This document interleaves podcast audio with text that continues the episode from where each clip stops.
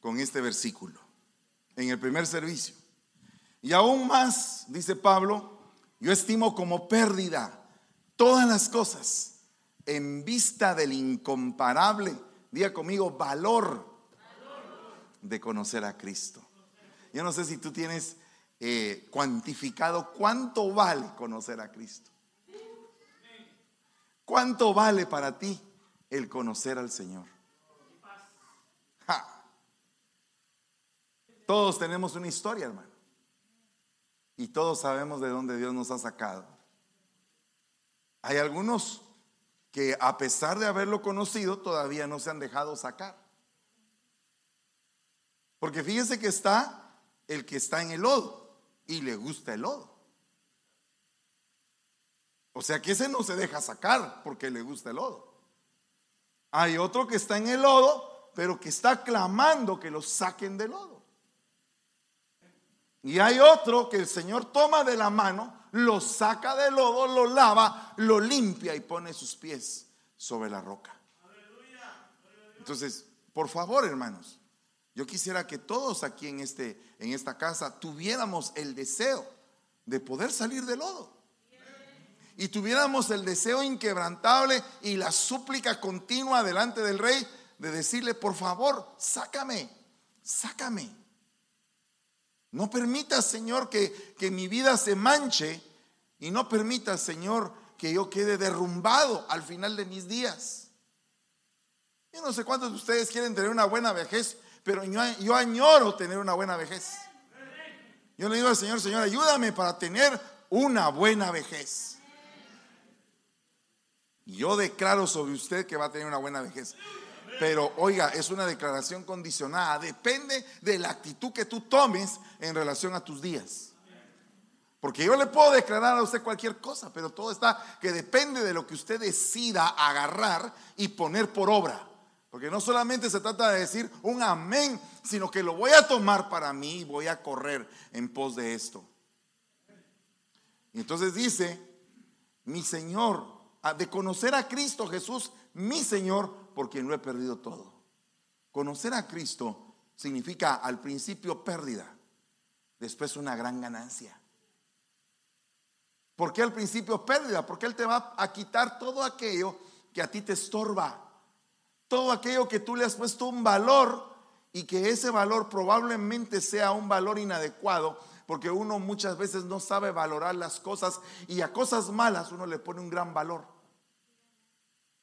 No sé cuántos de ustedes han visto personas que tienen circunstancias que les hacen daño y a esas cosas les ponen un gran valor. Y a lo que tiene verdaderamente valor, a eso no les ponen coco.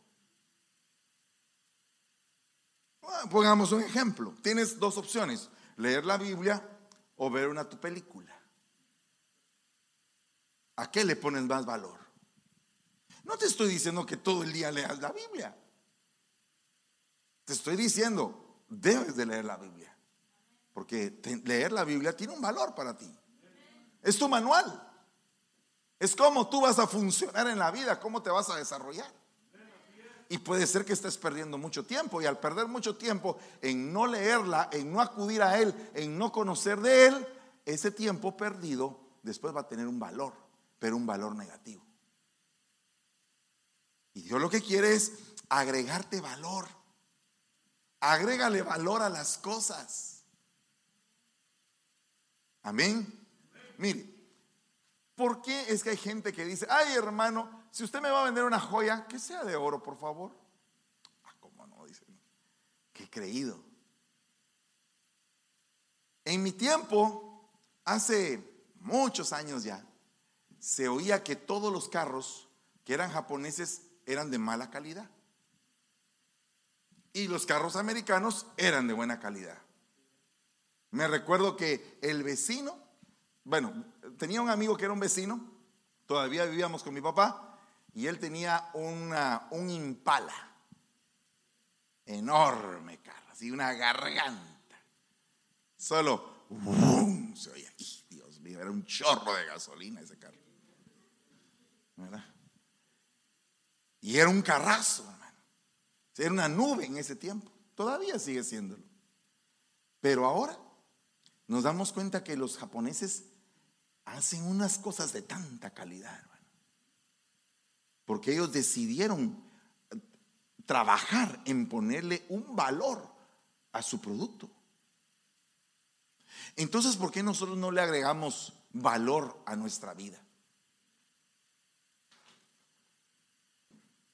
Ya se dio cuenta que aquel coro que se llama Señora de las cuatro décadas. No le quite años a su vida, póngale vida a los años. En resumen, lo que le quiero decir es, póngale valor a las cosas. Ponle valor a la edad que tienes. No le quites el valor. Cuando eres joven es tiempo de trabajar, es tiempo de abrirse surco, es tiempo de ser diligente, es tiempo de conquistar. Para que cuando seas grande goces tu conquista. Que no te compren la vida con espejos. Que no te compren la vida con espejos porque esa fue la historia que nos lanzaron en tercero primaria cuando estábamos viendo la conquista de Guatemala. Estaba Tecumumán, el valiente guerrero. Y de repente le pega un cuentazo al caballo pensando que el caballo y el jinete eran lo mismo. ¿Qué te estaban trasladando con esa historia? Eres tonto. Yo no creo que Tecumán haya hecho eso. No creo que Tecumán haya existido.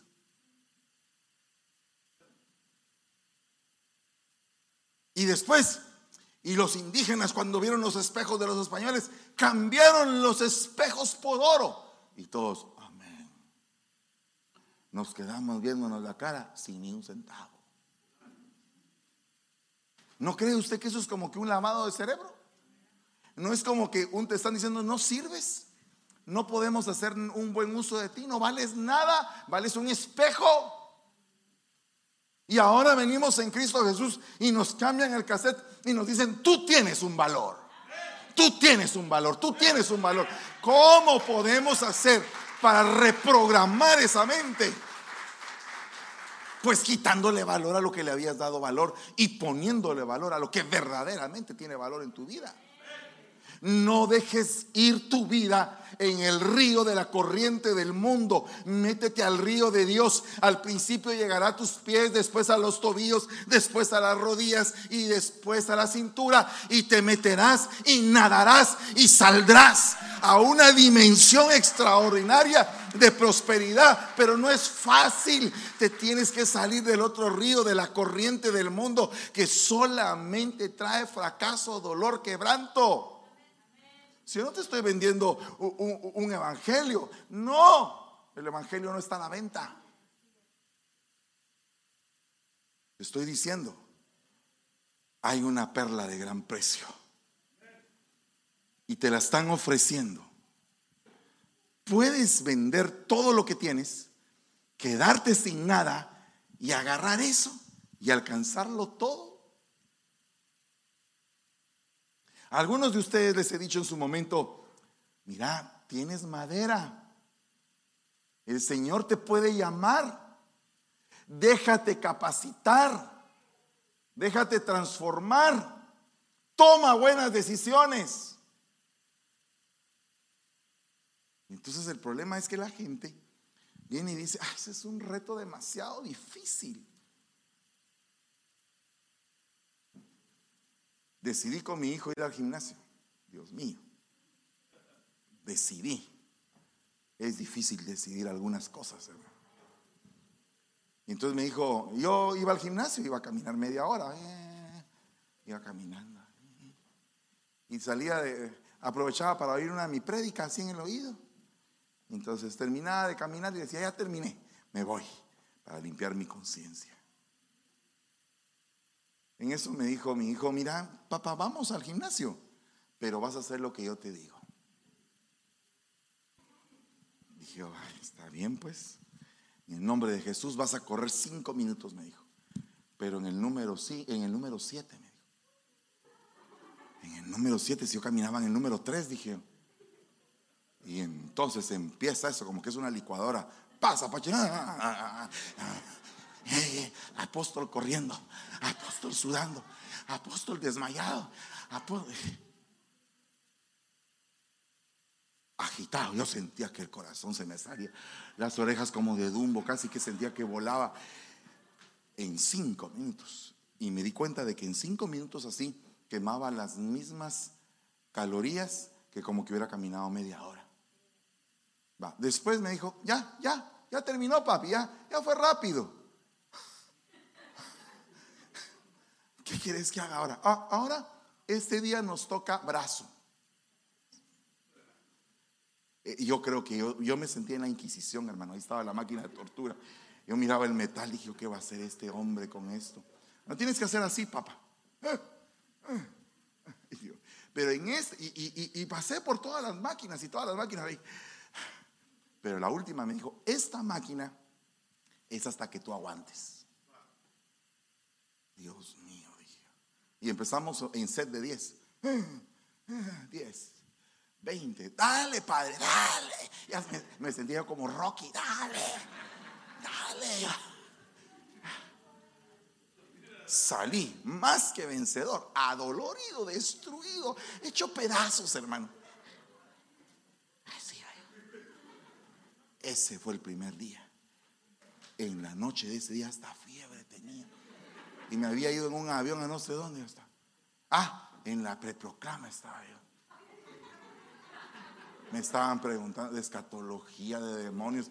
Yo no sabía ni qué contestar, Sentí una fiebre por dentro. Sentía como una transformación. Una metamorfosis. Por fin el renacuajo se volvió sapo.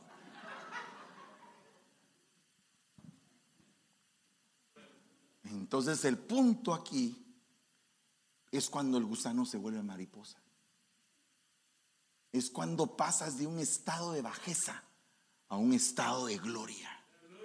Es cuando a través del entrenamiento, del sufrimiento duro, de quitarle valor a las cosas que te afectan, vas adquiriendo un nuevo valor.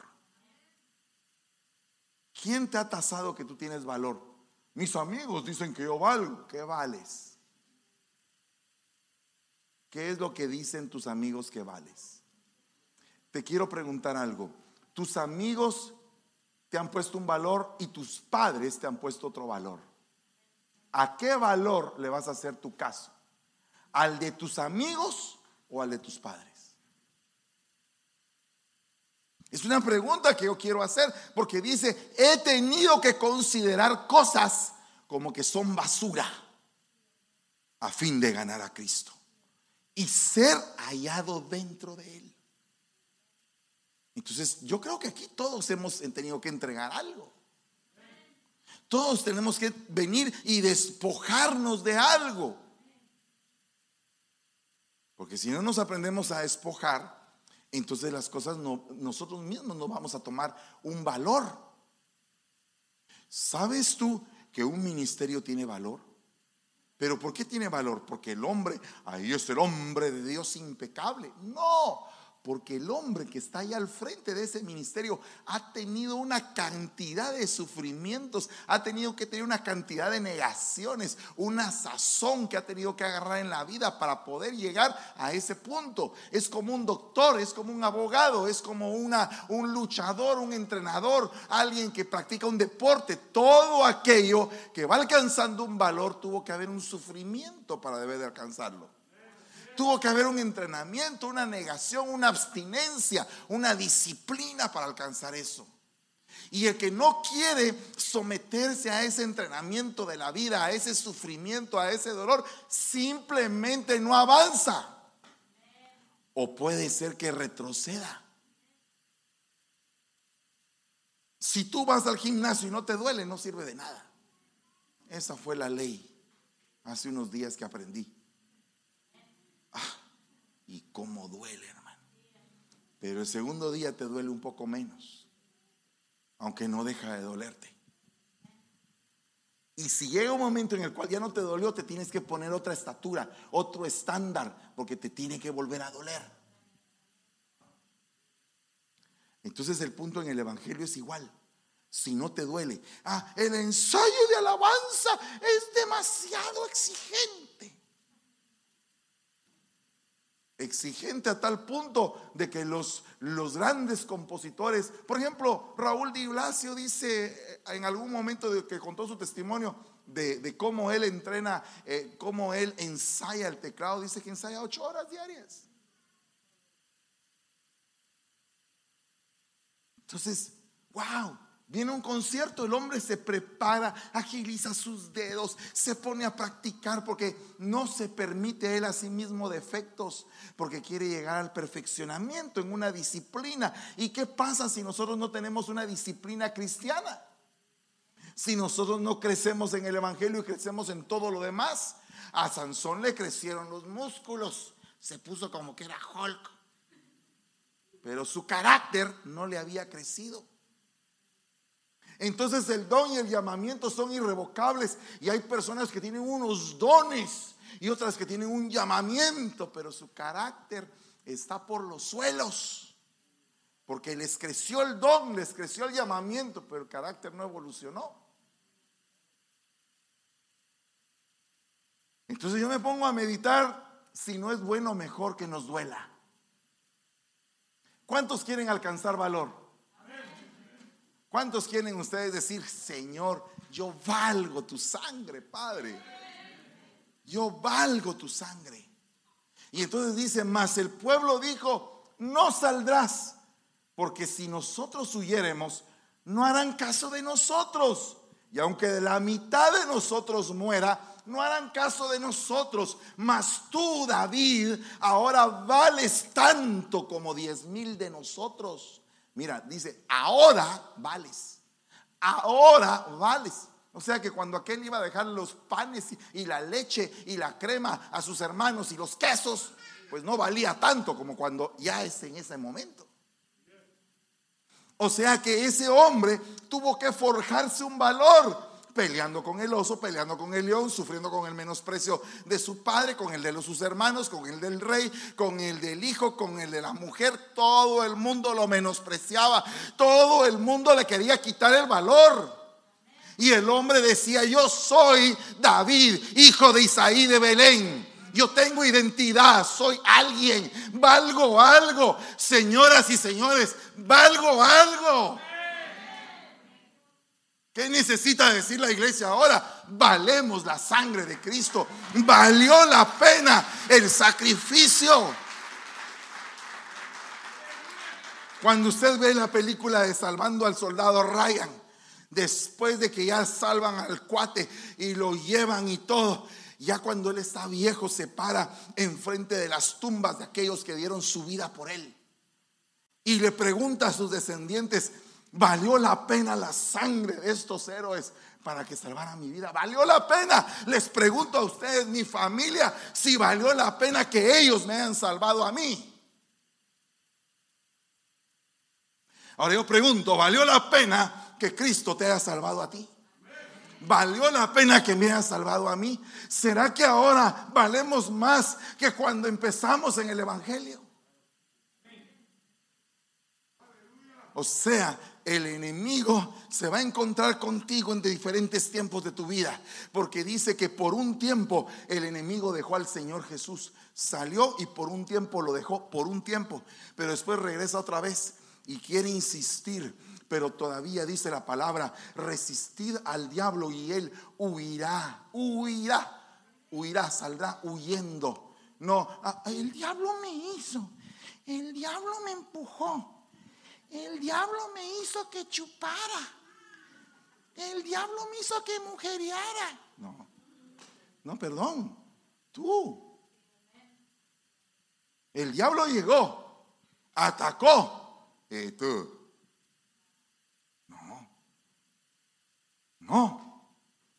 Al contrario, lo resistimos. Te vas de aquí apártate delante de mí, Satanás, aunque tengas la cara de Pedro. Te vas de este lugar. Y el diablo va a huir porque ya huyó del Señor. Y si nosotros tenemos la investidura del Espíritu Santo, tenemos el poder para hacer huir al diablo. Solo con resistir ya tenemos el, el poder de hacer huir al diablo. Esto significa la resistencia, significa que va a llegar la tentación y va a llegar un momento en el cual hasta el, cuerpo te tiembla. Ya no aguanto, ya no aguanto, ya no aguanto, ya no aguanto, ya caigo, ya caigo. Pero dice todavía la Biblia, no te ha venido ninguna prueba que no sea humana. O sea, tienes que aguantar. Tienes que aguantar, tienes que volverte fuerte. El día de hoy, Armando me, regaló un botón, hermano. Impresionante. Porque fíjese que venía pensando hoy en la mañana precisamente de un momento en mi vida allá cuando, usted conoce, tal vez los que están, ¿cuántos son de Guatemala? Aleluya. ¿Cuántos son de México? Aleluya. ¿Cuántos son del Salvador? Aleluya. ¿Cuántos son de los demás? Honduras, Nicaragua. ¿No hay ningún nicaragüense en la, audiencia? Aleluya. Ok. Mire, Guatemala vivió una, una guerra de 35 años. Entonces, la guerrilla quería conquistar el país, como lo hizo con Nicaragua, como lo intentó con El Salvador, como lo hizo con Cuba, como lo hizo después con Venezuela años después, como lo trató de hacer en Colombia, la guerrilla se manifestó, la izquierda se manifestó de una manera poderosa, tomando ellos las armas e yendo a pelear. Entonces, en mi tiempo, imagínese usted, si tu mamá te dice, el país está en guerra, necesitas ir a pelear. Te voy a meter en el ejército. ¿Qué, qué, qué está diciendo esa mamá? ¿Qué, te diría, ¿Qué te diría en tu corazón si tu mamá te dice ah, eso? Está en guerra el país, tienes que ir a pelear. Pero tienes 12 años.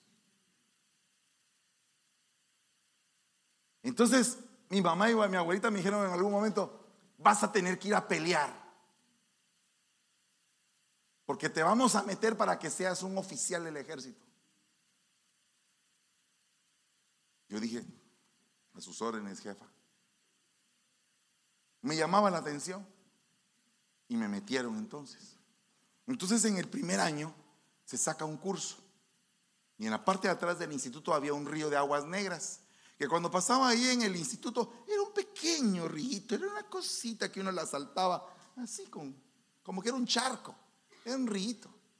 Entonces los oficiales dijeron, vamos a ir atrás al río de allá y ahí vamos a sacar el curso de final de año. Ah, dije, está bueno, vamos a ir a, mojar los pies, las botas ahí, marchando ahí en el río, qué sé yo. Eso fue lo que yo me imaginé. Algo así como lo del gimnasio, solo que en otro punto. Y entonces resulta que cuando se forma el batallón, eran como las 5 de la mañana, éramos todos los nuevos de primer año, ese era el batallón, y los oficiales y todo, y todos con nuestro fusil M1 calibre 30, que era un fusil de la Segunda Guerra Mundial que como pesaba, hermano.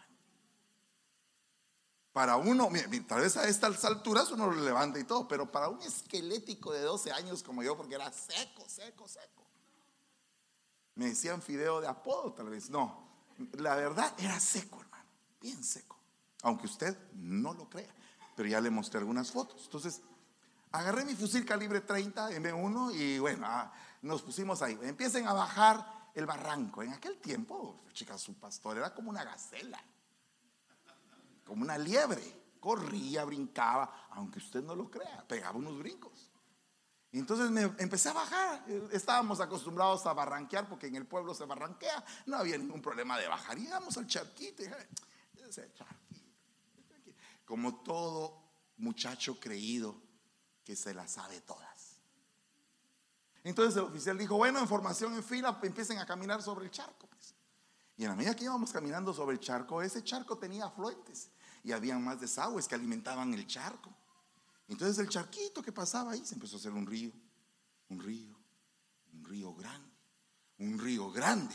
Puchica, cuando de repente ya el agua no, no era solamente el charco, ya íbamos metidos en el agua. levanten el fusil, reclutas asquerosos. Caminando. Pero no era que el fusil no se iba a mojar. Ellos sabían que el fusil se iba a mojar. Lo que querían era que hiciéramos con el peso, aguantar. Cuando en eso llegamos a una quebrada. Era como una, una casa de tres pisos de alto, decir, era quebrada. Brinca. También, pues, y con todo y el, fusil. Y, era río de aguas negras.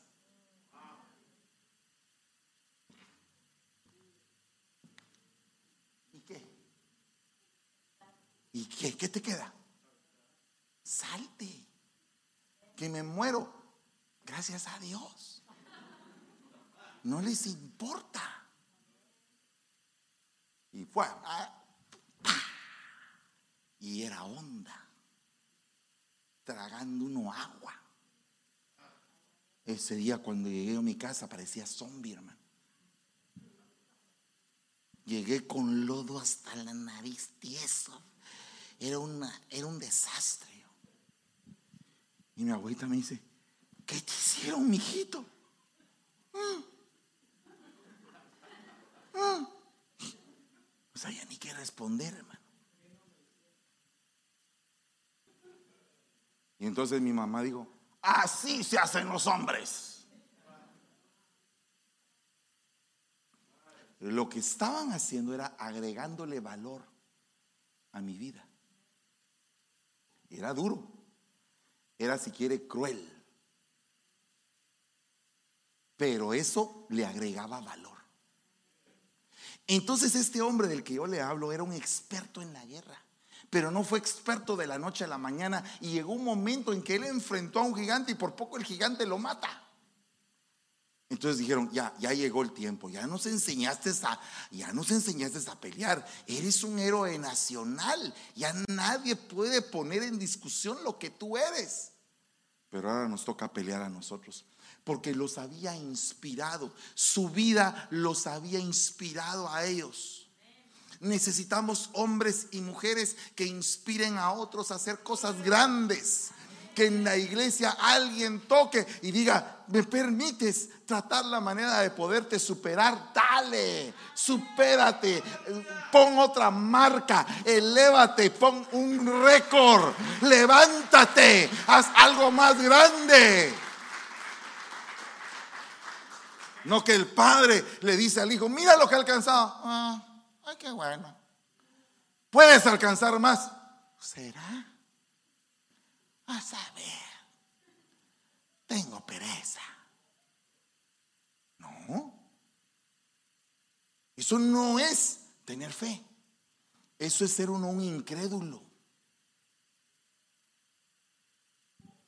¿Me entiende? Eso es ser un incrédulo. Eso es estar errando en el blanco de la vida. Eso es no tener agallas. Eso no es someter tu cuerpo a un rigor y decir, Señor, me voy a disciplinar, voy a cambiar mi vida, voy a cambiar mis hábitos, voy a pedir ayuda si tengo algo que no puedo controlar. No dejarme ir y, ser cada día más derrotado. La vida no puede ser así. La Biblia dice, no conoce el hombre su valor, ni tampoco se halla en la tierra de los vivientes. O sea que la tierra de los vivientes, en ella habitan los hombres y mujeres de valor. Los que dijeron algún día, Señor, tú le has puesto valor a mi ser. Tengo que hacer algo. Por eso es que a mí no me gusta, con, el respeto que usted me merece, no me gusta estarle rogando, hermano. Claro que es bueno los ruegos apostólicos, porque el apóstol Pablo rogaba. Os ruego, hermanos, gloria a Dios, pero no me gusta estar rogando al negligente. Me gusta rogarle a aquel que en el cual hay esperanza.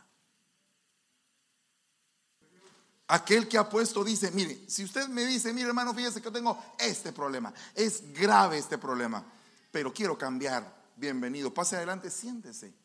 Por favor, oiga la palabra, trate la manera de cambiarlo. Vamos a ayudar. Pero si yo vengo aquí, vengo con el problema y quiero permanecer en el problema. Quiero seguir adelante y potencializar mi problema. Entonces no hay cambio, no hay voluntad de cambio. Lo que hay es deseo de tratar de ser tropiezo a alguien más que está dentro de la iglesia. Si hay alguien que viene y dice, ah, en la iglesia hay buenas mujeres.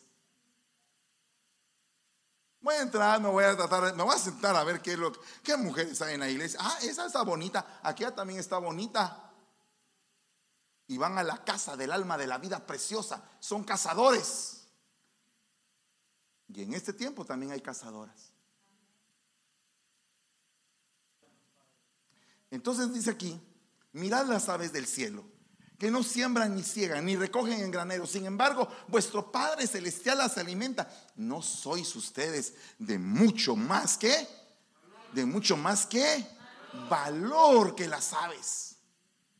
Yo quiero que salgas el día de hoy a conquistar. Quisiera en el nombre de Jesús que este mensaje sea del Espíritu Santo para tu vida, un aliento para poder seguir adelante. Y que si alguien te ha tachado y te ha dicho, ¿cómo eres de duro? ¿Cómo eres de salvaje? Quieres que se hagan todo a tu manera, quieres exigirnos a todo. Yo tengo derechos. ¿Derechos de qué? Si todo te, te mantenemos, ¿cuáles son tus derechos?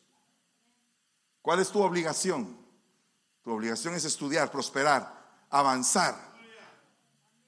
¿Cuáles son tus derechos? Tienes derecho a comer. Cuando uno empieza en el ejército en Guatemala, lo primero que empieza a decir uno es, no tengo derecho a la vida, ni al aire que respiro, ni al suelo que piso. Así empieza a decir uno, a recitar uno cuando uno entra al ejército de Guatemala.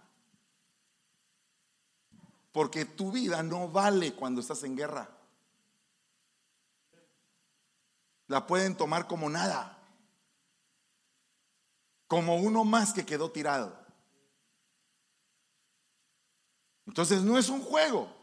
Yo ahora me estaba poniendo a pensar precisamente cuando Armando me, me entregó ese, ese pin, que es la armadura de Dios.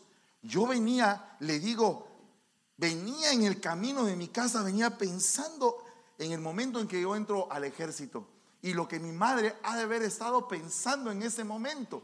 Y si yo me hubiera atrevido a poner a mi hijo en una academia militar sabiendo que el país está en guerra y que cuando mi hijo se gradúe va a ir a las trincheras a pelear, a entregar su vida por el país. ¿Será que yo como padre tendría ese valor de meter a mi hijo en un país en guerra si usted sabe que está peleando Estados Unidos con el Medio Oriente y su hijo es ciudadano y usted viene y le dice, hijo, quiero que te metas al ejército para ir a pelear. ¿Qué te está diciendo tu papá?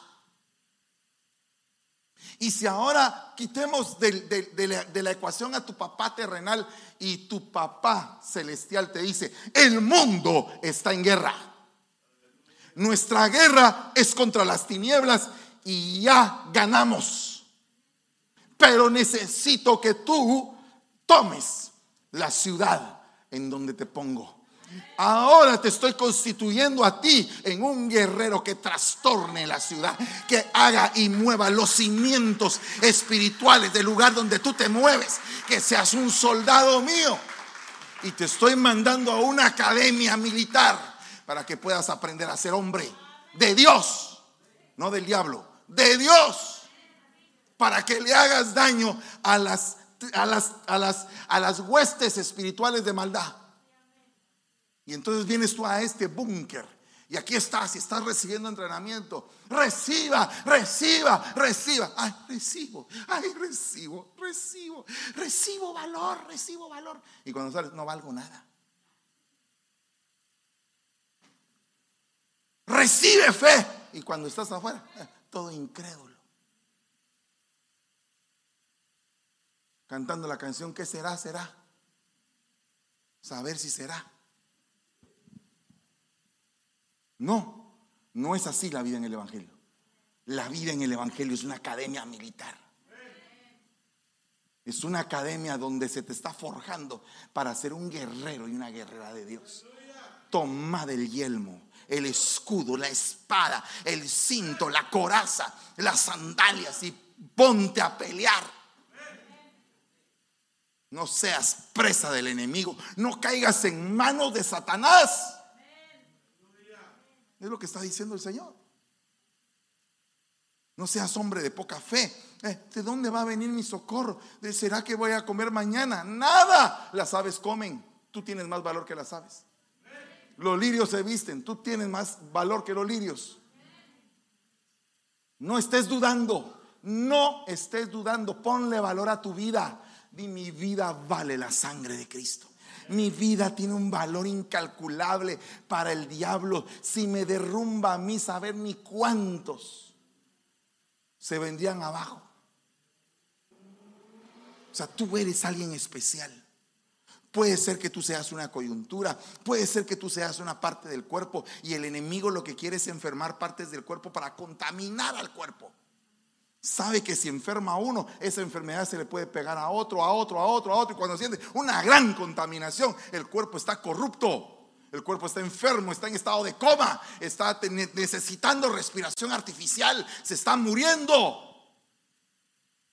Pero cuando nosotros venimos y decimos, Señor, trae sanidad a tu pueblo, limpia la herida de tu pueblo, sana, quita el pus, no van a creer que es algo suave. Te van a agarrar la herida y con esponja y jabón te van a limpiar y te va a doler y vas a gritar. Y alguien diría, ay hermano, qué miedo lo que está diciendo. Pero vas a ser sano. ¿Cuánto tiempo llevo, chicos? ¿Alguien me puede ayudar? ¿Sí? ¿Ya? Pero quiero terminar aquí, perdónenme. Dice, mujer hacendosa. Hacendosa, ¿quién la hallará? Su valor. Ah, diga conmigo, valor. Supera en mucho al de las joyas. Entonces, mire, mire, hermano. Esa palabra es chail. Esa palabra es chail. Mujer hacendosa, mujer de valor. Es chail. Y esa palabra chail significa 17 cosas. No espere que les explique todas. Solamente léalas. ¿Usted es esa mujer? No, no, no. Eh, hermano me está diciendo mujer. No, la iglesia. La iglesia es esa mujer virtuosa que se va a casar con el hombre virtuoso. Entonces, 17 cosas una mujer apta, una mujer armada, una mujer capaz, una mujer combativa, feroz, esforzada, fuerte, guerrera. Una mujer ilustre, una mujer llena de proezas, una mujer valiente, una mujer de valor. ¿Cuántos dicen todavía amén? ¿Cuántos quieren ser hombres y mujeres de valor? Traigan la Santa Cena, por favor. En el nombre de Jesús. Y si tú eres, tú, a ti Dios te ha hablado en esta mañana. Si tú quieres verdaderamente arrepentirte, hoy es el día que tienes que hacerlo. No esperes para mañana. No estés diciendo mañana voy a cambiar, porque mañana nunca va a llegar. No estés pensando que las cosas son así para dejarlas al tiempo, principalmente las cosas preciosas. Mejor dile al Señor, Señor, yo quiero, yo quiero tomar esta ola de bendición que viene. ¿Cuántos dicen amén a eso? Yo quiero tomar esta ola de bendición, quiero cambiar, quiero mejorar, quiero ser alguien. Quiero ser virtuoso, quiero ser virtuosa. Yo quiero echar fuera toda tibieza en el nombre de Jesús. Principalmente principalmente de todo este rebaño precioso. Y si tú este mensaje sientes que ha sido de Dios para tu vida, vente para acá al frente y dile, aquí estoy. Yo quiero cambiar. Quiero tomar eh, ese, ese sentir de tener un valor. Y no te levantes todavía si no tienes tu santa cena.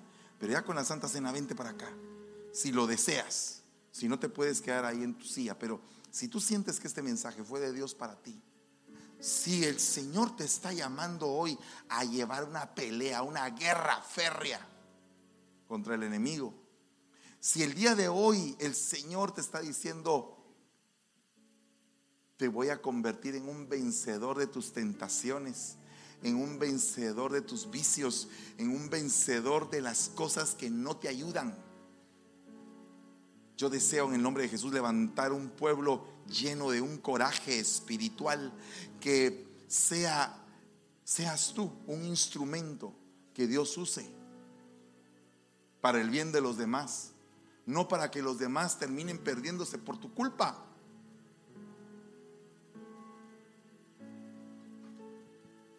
Tú no puedes ser piedra de tropiezo de tu hermano. Tú vienes a ser bendición de tus hermanos.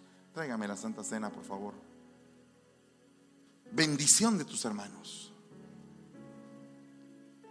Y creo que algunos lo han hecho.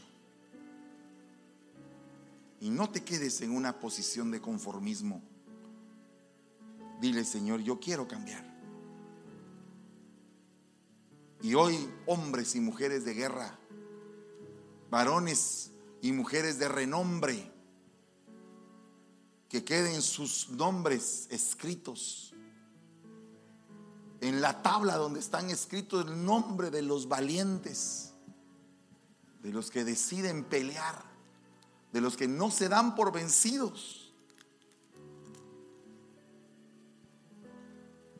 Muerto con Cristo estoy, dice la palabra, muerto con Él. Y si Él se levantó, yo también me voy a levantar. Porque el mismo Señor, con voz de mando, como un comandante y jefe, con voz de mando, con voz de arcángel y con trompeta de Dios, descenderá del cielo. Y los muertos en Cristo resucitarán primero y los que estemos aún con vida estaremos con Él en las nubes. En el nombre de Jesús, que ese sea tu anhelo, tu deseo, que sea por lo que imploras, por lo que lloras, por lo que clamas, por un cambio, que no, que cuando te pregunten, ¿y tú en qué crees? Ah, yo soy evangélico, hermano. No, no, no, no, no. Que cuando te preguntes, te pregunten, ¿en qué crees? Creo en Cristo Jesús. Señor del cielo y de la tierra. El Todopoderoso hecho hombre, que cambió mi vida y la sigue cambiando, que empezó en mí la buena obra y la va a terminar porque Él así lo dijo. Y porque mis postreros años van a ser mejor que estos que estoy viviendo. Y porque voy a ser feliz, porque lo tengo a Él como mi, mi ayuda, mi protector, porque soy posesión de Él. Él es mi dueño, Él es mi dueño. Porque el mismo Señor, la noche en que iba a ser entregado, tomó el pan. Y dando gracias, lo partió y lo repartió a sus discípulos diciendo, tomad y comed todos de este pan, pues esto es mi cuerpo. Es entregado por ustedes para el perdón de los pecados. Hagan esto en memoria mía, dice el Señor. Padre, bendecimos este pan que en nosotros sea tu cuerpo en el nombre de Jesús. Amén. Comamos del pan.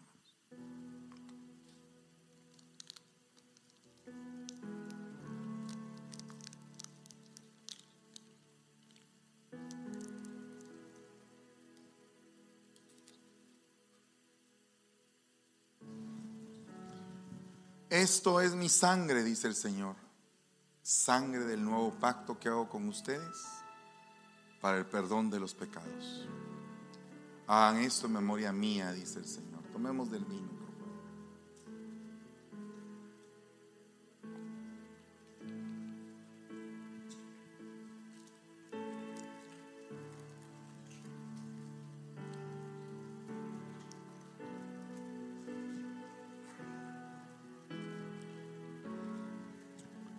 Padre que estás en el cielo, te damos gracias, Señor. Bendecimos este día bendecimos nuestra salida y nuestra entrada y te damos gracias por todas las bendiciones que tú nos has dado. En el nombre poderoso de Jesús, gracias te damos, Señor. Amén y amén. Una palabra que a mi corazón